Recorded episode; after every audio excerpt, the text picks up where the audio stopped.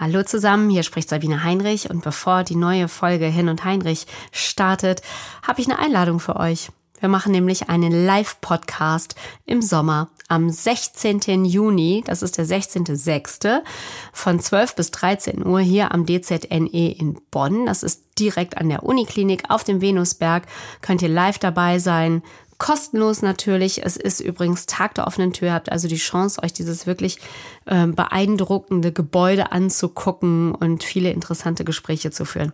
Infos dazu auf hirnundheinrich.de. Und jetzt kommt die neue Folge. Hirn und Heinrich, der Wissenspodcast des DZNE. Hier ist eine neue Folge von Hirn und Heinrich, dem Wissenspodcast des DZNE. Das ist das Zentrum für neurodegenerative Erkrankungen. Liebe Grüße aus Bonn, da sitzt das DZNE nämlich und wir sprechen hier über all die Themen, von denen man ja immer nur so hört. Ne? Und dann zack, sind plötzlich die Eltern betroffen, der Partner oder die Partnerin oder jemand im Freundeskreis. Und dann gibt es zu diesen Themen wie Demenz, Alzheimer, Parkinson plötzlich so viele Fragen auf einmal. Das Gute, das DZNE erforscht all diese Erkrankungen und wir können in diesem Podcast wirklich von diesem Wissen profitieren. Erstklassige internationale Forscherinnen und Forscher beantworten hier meine Fragen, ihre Fragen und es freut mich sehr, dass wir Ihnen da auch helfen können. Ähm, ich habe mich über äh, eine Nachricht von Marianne gefreut. Die hat sich nämlich gemeldet. Sie ist auf unseren Podcast gestoßen, weil sie sich mit dem Thema Altersdemenz befassen möchte, denn ihre Mama ist betroffen. Und sie schreibt, äh, sie möchte so gut und so angemessen wie möglich mit ihr umgehen. Ja, so gut und so angemessen. Was heißt das eigentlich? Insbesondere die Folge über die klinische Forschung hat ihr gefallen. Das sei ja spannender als mancher Krimi, hat sie geschrieben. Und das stimmt tatsächlich. Und wir richten, richten es sehr gerne Frau Dr. Spottka aus. Ja, aber auch unsere Gesprächspartnerin heute wird ähm, ihr und Ihnen vielleicht eine Inspiration geben können, wo es genau darum geht, so gut und so angemessen wie möglich. Sie ist keine Hirnforscherin, sondern eine Künstlerin und ich begrüße Corinna Bernshaus aus Düsseldorf. Wie schön, dass Sie mitmachen. Herzlich willkommen bei Hirn und Heinrich, Frau Bernshaus. Hallo, ja, vielen Dank, dass ich hier sein darf. Ja, Sie äh, sind selber auf diesen Podcast gestoßen und haben sich bei uns gemeldet. Genau, genau. Und dann ähm, bin ich jetzt angeschrieben worden und eingeladen worden und finde das ganz toll, dass ja. ich jetzt hier über meine Erfahrungen berichten darf. Ja, natürlich, denn ähm, wir finden das ganz spannend. Sie haben den Raum D gegründet in Düsseldorf. Ein Atelier für Menschen mit Demenz. Nehmen Sie uns mal mit in den mhm. Raum D. Ja. Raum D, es heißt auch deswegen nur D, weil äh, ich festgestellt habe, dass viele, die davon erstmal betroffen sind, gar nicht das Wort gerne Demenz hören oder in den Mund nehmen. Darum heißt es nur D. Und ähm, ja, es kam eigentlich äh, auch wie so oft ähm, für Leuten, die aktiv in diesem Metier sind, durch persönliche Erfahrungen, die eigentlich ja wir alle haben mittlerweile oder viele, viele. Und zwar war mein Vater dement, bei dem ist das dann 1999 ist das diagnostiziert worden und er hat angefangen wieder zu malen, als er seine Sprache verlor. Und das war so etwas, was mich sehr berührt hat. Ich habe Bilder von ihm gesehen, die ich ähm, ja, die mich erschreckt haben auch irgendwie. Und dann war er, er ist 2008 gestorben. Und dann kam irgendwann, weil ich halt selber künstlerisch tätig bin und selber meine Gedanken verarbeite, kam das dann, ähm, dass ich dachte, ich möchte das gerne für Menschen mit Demenz ein Atelier gründen. Und so kam 2011 diese Idee. Raum D. Raum D. Kannten Sie Ihren Vater als Künstler mit einer künstlerischen Note oder war das etwas völlig Neues? Ich wusste dass es Zeichnungen von ihm gab, die kannte ich von früher. Also ich habe jetzt noch mal eine gesehen, da war er Anfang 30. Ähm, da hat er einen Hund gemalt mit Aquarell, aber sonst hat er dann ganz lange nichts gemacht. Es war immer das Interesse an Kunst da, also auch an, an den Kontakt zu Künstlern, aber nicht äh, selber aktiv gewesen, lange nicht. Genau. Was haben Sie beobachtet bei Ihrem Vater, wenn er gemalt hat? Also ähm, es ist ja oft auch anfangs dann schwierig, ähm, eine Aktivität für denjenigen zu finden. Das heißt, er kann gewisse Sachen nicht mehr so umsetzen in seinem Leben und das Zeichnen und Malen, das ging. Und es war halt eine totale Zufriedenheit, wenn er dann gesehen hat, da ist was zustande gekommen und ich finde es auch großartig, wie meine Mutter damit umgegangen ist, obwohl sie, also das damals zu der Zeit auch noch äh, alles etwas unerforschter war. Sie hat die ähm, Bilder, die entstanden sind, sehr gewertschätzt und ein, in einen ordentlichen Rahmen gepackt und teilweise eben auch verschenkt, mhm. also an, an Familie und Freunde, also was eben auch für ihn ein Zeichen der Wertschätzung war, was ja für ihn auch ganz schwierig war, dass er eben vieles nicht mehr so konnte und das konnte er dann. Sie sagen ja, als er seine Sprache verloren hat, genau. fing er an zu malen. Das heißt, es war eine Form der Kommunikation. Genau, genau, dass man darüber, wenn die, wenn das Verbale nicht mehr funktioniert ähm, oder das, das Kognitive auch immer schwerer wird, dass man dann quasi mit der Hand seine Gefühle zu Papier bringt. Ne, dass da etwas passiert, was eben auch andere dann berühren kann. Hm. Ich höre oft in Gesprächen mit Angehörigen, dass sie sich fragen, wo ist meine Mutter jetzt oder mein Vater? Ähm, wo sind die und sind die da glücklich? Geht es ihnen da gut? Weil man ja oft einfach die Kommunikation so schwierig ist, so wie mhm. wir sie gelernt haben, mhm. eben mit Worten. Ne? Mhm. Und das ersetzt das vielleicht so ein bisschen, dass das noch länger geht als das Reden? Ja, auf jeden Fall. Also auf jeden Fall. Also, äh, oder sagen wir mal, dieses, das Reden funktioniert vielleicht noch, aber es ist unzusammenhanglos. Mhm. Also es gibt Sätze und Geschichten, die versteht man dann nicht mehr. Ne, da kommen, die Worte sind noch da, das merkt man ja oft, wenn, wenn Lieder, wenn Musik ertönt, dann wird das äh, getriggert, ah ja, das Lied und dann kommen auch die Worte wieder, mhm. sodass sie einen Sinn ergeben. Aber mhm. das ist im normalen Sprechen oft nicht mehr. Und jetzt haben Sie diesen Raum D gegründet oder jetzt ist ja auch schon ein bisschen länger her ja, tatsächlich. Ja. Wie sieht's da aus? Beschreiben Sie uns mal Ihr Atelier. Ja, ja. Also ich habe jetzt seit, seit Mai diesen Jahres neue Räume bezogen und da bin ich sehr, sehr glücklich mit. Die sind in einem Hinterhof in Düsseldorf-Flingern also sehr, sehr urban, sage ich mhm. jetzt mal. Da war eine ehemalige Druckerei drin, das ist ein, ein Flachbau und man kommt halt auf diesen Hof, den ich auch nutzen darf. Da werde ich, ich habe schon dieses Jahr angefangen, nächstes Jahr wird es mehr werden, noch ein Sinnesgarten ähm, stelle ich mir davor, ähm, dass halt Kräuter und Blumen da sind, die die Sinne anregen, weil das ist ja mhm. das, was auch noch funktioniert. Ja, dann geht man halt in den Raum rein. Der ist ganz, ähm, also es sind 130 Quadratmeter. Oh, ist groß? Ein, ja, es ist groß. Es gibt, er ist barrierefrei, also das war auch so toll. Es passt irgendwie alles. Es gibt zwei Toiletten, Männlein, Weiblein, was auch nicht üblich ist. Ne? Und ähm, er ist halt sehr hell. Oben sind Dachfenster, mhm. es sind eine Front, die, die Vorderfront sind Fenster und äh, ja, es steht halt Kunst da. Man sieht Materialien, die dazu anregen, dass sie benutzt werden. Und es gibt eine kleine Küche. Also es gibt immer Kaffee und es stehen immer frische Blumen auf dem Tisch. So, ich denke, das ist immer ganz wichtig, dass man, man hat eine Auszeit so ein bisschen, oder? Absolut. Absolut. Also das merkt man auch. Das, das kriege ich auch immer wieder gespiegelt. Also von denen, die hinkommen, ob sie jetzt dement sind oder nicht. Ich mache mhm. ja nicht nur was mit Dementen, was ich auch ganz wichtig finde, dass das mhm. alles sich da trifft ähm, dass das eine Auszeit ist, eine gute Zeit da. Wer kommt zu Ihnen? Wer kommt zu mir? Also da sind es, also wenn es jetzt ums Demenzatelier geht, mhm. kommen erstmal natürlich die Menschen mit Demenz, aber oft auch die Angehörigen. Ich dachte am Anfang, das geht nicht gut, dass das so ein bisschen ist wie, wie Mütter, die übergriffig sind bei ihren Kindern, so du machst das nicht richtig ordentlich, aber da sehe ich es dann eben auch als meine Aufgabe an, das zu so zu handeln, dass da eben jeder sein eigenes Ding machen kann und nicht eingreift.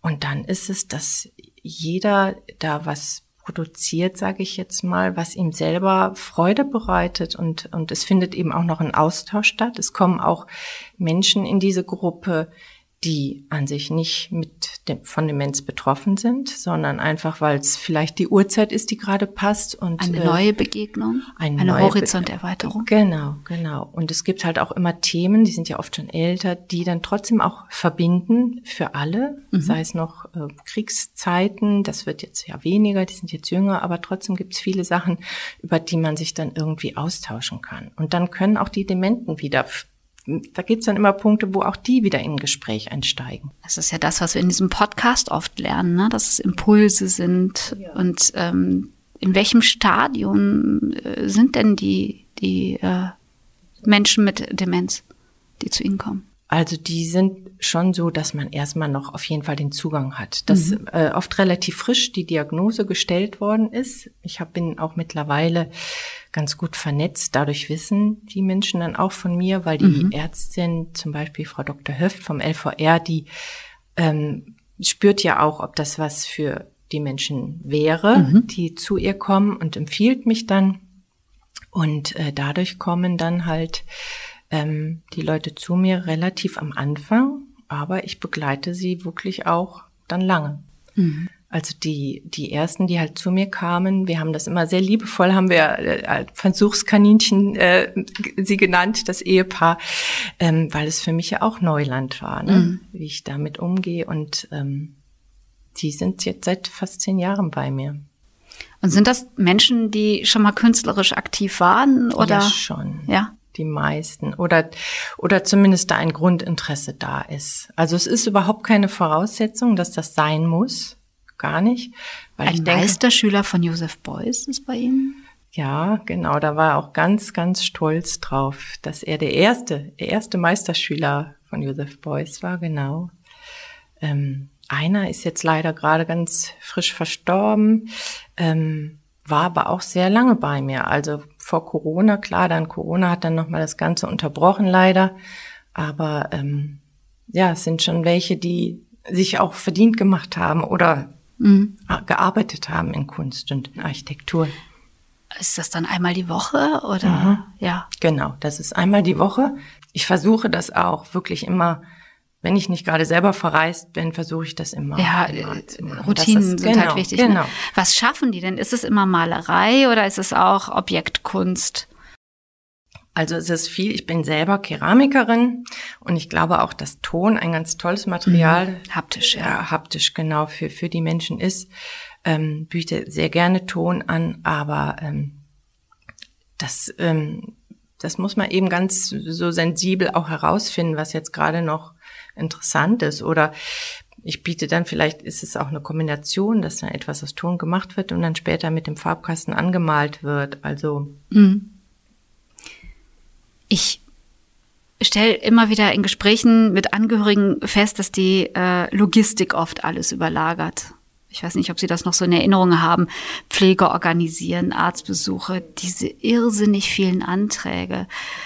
Hinzu kommt natürlich auch eine psychische Belastung, seine Lieben so zu sehen und zu erleben. Ähm, was können Sie sehen, was da passiert, wenn die zusammenkommen?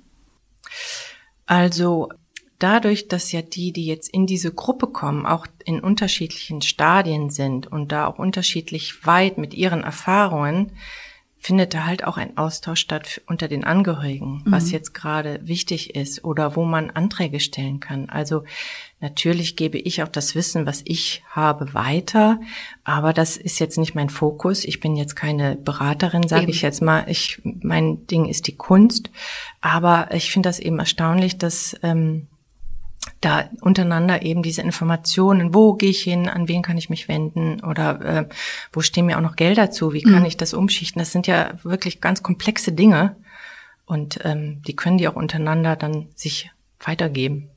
Und wie erleben Sie die Familien miteinander? Also mhm. ist auch ganz unterschiedlich. Also ich glaube, gerade es sind jetzt relativ neu zwei Töchter mit ihren Müttern bei mir mhm. und ähm, die, ähm, glaube ich, wenn sie es nicht von sich aus schon tun, lernen auch durch mich, durch meine Art, wie ich mit dem direkt Betroffenen oder der direkt Betroffenen umgehe, ähm, dieses Annehmen. Also dieses ähm, ja, erstmal und langer Prozess. Ne? Es ist absolut, also dass eben dann nicht mehr eine Schale draus entsteht oder mhm. was und mach doch mal so, sondern dieses einfach laufen lassen. Es ist nicht, das, das Ziel ist nicht wichtig, was da entsteht. Es ist kein, kein Produkt, was, was toll werden muss. Es ist einfach nur dieses Tun, der Prozess und dass man sich eben von diesen Erwartungen verabschiedet ja. und dann echt ähm, wirklich eine gute Zeit da zusammen hat. Wenn man, wenn man das schafft. Und ich glaube, da kann ich auch eben den Angehörigen helfen, weil ich es halt schon kann. Ich äh, habe es bei meinem Vater gesehen. Musste da auch viel lernen, habe im Rückblick natürlich auch viel noch verarbeitet. Wäre meine nächste Frage, ne? Genau. Wie genau. würden Sie sich heute begegnen? Mhm. Also ich muss sagen, was mir immer äh, in Erinnerung bleibt, dass ganz intime Momente mit meinem Vater waren. Und das war halt ähm, vielleicht auch etwas, dass ich ihm noch mal ganz nahe gekommen bin in der Demenz.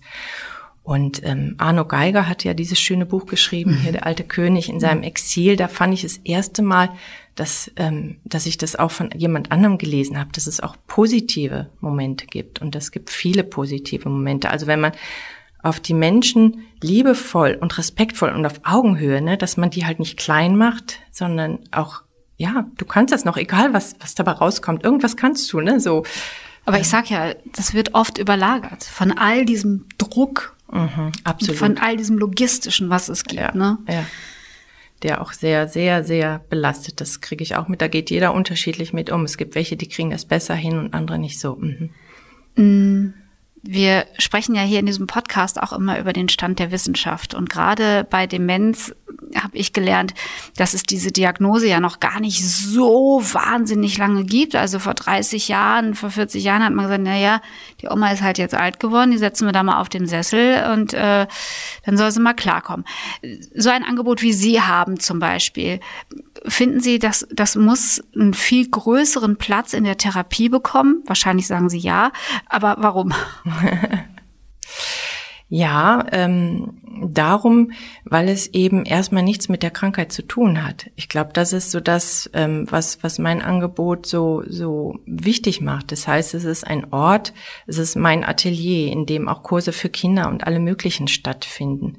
Und ähm, es, der hat erstmal nichts mit Krankheit oder Verlust zu tun, sondern wirklich ist so eine, wie so eine kleine Oase. Und ähm, das finde ich halt wichtig. Ich habe auch so am Anfang gedacht, so was möchte ich, wenn mir das passiert? Mein Vater hatte es, es könnte mir auch passieren. Also wie möchte ich leben? Welche Angebote möchte ich haben, wenn ich alt bin und vielleicht dement oder mhm. anders körperlich eingeschränkt? Und da möchte ich klar als Künstlerin weiter Kontakt zur Kunst haben. Ich möchte auch gerne mit Gleichgesinnten die das auch spannend und schön finden, zusammenkommen. Auch wenn ich vielleicht nicht reden kann, aber so diese Zeit da gemeinsam zu verbringen, das ist schon ähm, ganz, ganz viel wert, weil ich sehe, dass das, dass sie mit einem guten Gefühl wieder gehen. Die kommen vielleicht manchmal so, ach, wo musste ich jetzt wieder hin? Mhm. Na, das ist ja auch manchmal es schwierig. Es hat ganz viel mit Mut zu tun, auch rauszugehen. Genau. Es ist immer ein Angang, es ist immer anstrengend, auch vielleicht die Zeiten dann zu schaffen, denjenigen oder diejenige dann anzuziehen und komm, wir gehen jetzt dahin und vielleicht ist ja gerade das Wissen gar nicht da, wo gehen wir denn jetzt hin? Aber sobald sie quasi über die Türschwelle treten, wissen sie es, ne? Dann und dann erinnern die sich auch wieder. Das ist das, also auch an, an Menschen, die neben ihnen saßen. Also das macht mich echt perplex dann. Mhm. Und haben Sie schon mal eine Ausstellung gemacht? Mit denen. Ich habe jetzt im Prinzip zu dem, äh, ich habe jetzt ja einen, einen Preis bekommen, eine Ehrung Vom, für das äh, von der Hertie Stiftung. Ganz toll, ja, super. Und ähm, das habe ich natürlich jetzt genutzt, um ein paar Werke der Künstler, Künstlerinnen da zu zeigen, genau. Mhm. Das ist übrigens auch toll, mhm. dass es nicht mehr die Menschen mit Demenz sind, sondern in dem Moment sind es Künstlerinnen und Künstler. Genau, ja, genau. Wie ja. sehen die Bilder eigentlich aus? Was, was Beschreiben ja, Sie uns mal. Es ist schon so, so eine Auflösung sichtbar, egal ob es jetzt die Bilder sind oder die Figuren aus Ton, die verlieren immer mehr an Konkretem. Die Bilder waren immer, dass sie ähm, hm, so viel, viel Kreisendes haben oder der Architekt, das war auch irre, der hat sehr gerne, also er liebte Italien und ähm, die Architektur, die italienische Architektur hat Fotos mitgebracht und gezeichnet mit Stift und Lineal ganz viel. Das war für ihn wichtig, ne? Mhm. dass er das weiter benutzte. Und dann wurden aber die Häuser und die Straßen, die wurden dann wie so Escher-Zeichnungen. Das heißt, da, da gingen, so, kein, die, kein Anfang, kein Ende. Genau, genau, es waren so, so Verschachtelungen Entwicklungen und mhm. Perspektivwechsel. Also ähm, mhm. ja, so wie das wahrscheinlich im Kopf dann auch ist. Man weiß, es gibt kein, keine Fassung mehr, die, die alles zusammenhält, sondern es driftet irgendwie alles, alles auseinander. Das ist so in den Dingen sichtbar. Sehen das dann auch die Angehörigen? Ja. Verstehen wahrscheinlich ein bisschen mehr als vorher? Doch, auf jeden Fall. Doch. Also die äh, wer, wertschätzen das auch, was da ansteht, auf jeden Fall, ja.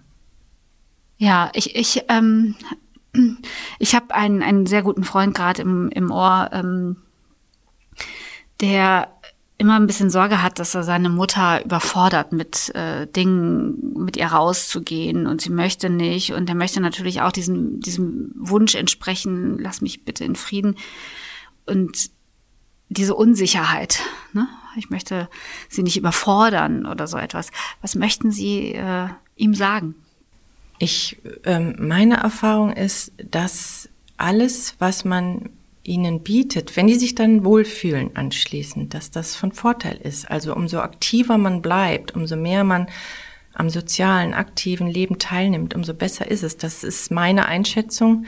Ähm, alles, was so dieses sich äh, zurückziehen, das beschleunigt das eigentlich, weil es gibt ja keine Anregungen mehr, es gibt nichts mhm. mehr, ähm, wofür es lohnt, vielleicht nochmal auch ähm, so aktiv zu werden. Und ähm, also ich würde ihm raten, Mut weiter mhm. zu überzeugen. Und ähm, wenn es Angebote sind, die dem oder derjenigen dann Spaß machen, äh, wird sie dann später glücklich sein. Also ich bekam mal ein Feedback von einem Angehörigen, ähm, als sie zu Hause waren, hat er mir dann eine E-Mail geschrieben. Ähm, meine Frau hat den ganzen Tag ähm, gesungen und gepfiffen wie ein Rohrspatz. Vielen Dank. Ne? Also dass, äh, dass, ja. dass sowas halt auslöst. Ne? Mhm. Denken Sie manchmal noch an Ihren Vater, wenn Sie da im Atelier ja, sind? Weil ich weiß, der sieht das ja. Und dass er das alles ausgelöst hat. Ne? Also doch, doch, doch. Äh, ja, genau. Er wäre so stolz auf Sie, wenn er wüsste, was Sie da rausgemacht haben. Ja, das glaube ich auch. Das glaube ich auch. Mhm. Und meine Mutter auch, die hat ihn ja gepflegt und leider ähm, war dann ein halbes Jahr später. Es ist halt total aufräumend, diese Pflege. Ähm, dann auch der Krebs diagnostiziert. Also ja, die wären beide stolz auf mich, das glaube ich auch. Mhm. Gibt es im nächsten Jahr wieder Workshops? Und dann kann man sich einfach bei Ihnen melden? Absolut, ja. Corinna Bernshaus aus Düsseldorf mit dem Raum D. Ganz tolle Idee. Also ich bin ganz beeindruckt und vor allen Dingen äh, glaube ich, dass sie vielen Menschen damit eine Inspiration geben, zu sagen, wir machen etwas zusammen und ich mag die Augenhöhe dabei. Mhm. Und dass eben aus Menschen mit Demenz wieder Menschen werden. Genau. Künstlerinnen und Künstler. Genau. Dankeschön für ja. den Besuch hier. Sehr gerne. Hirn und Heinrich. Auch. Unser Wissenspodcast. Wir freuen uns, wenn Sie uns schreiben, so wie Frau Bernshaus, uns von Ihren Erfahrungen erzählen, vielleicht auch ja konkret Fragen haben. Sie können die Forschung hier am DZNE natürlich auch unterstützen, gern mit einer Spende an die Deutsche Demenzhilfe. Da sagen wir gerne Danke. Alle Informationen dazu finden Sie auf dzne.de und ich freue mich, wenn wir uns in der nächsten Folge wieder hören hier bei Hirn und Heinrich. Ich bin Sabine Heinrich. Alles Gute für Sie.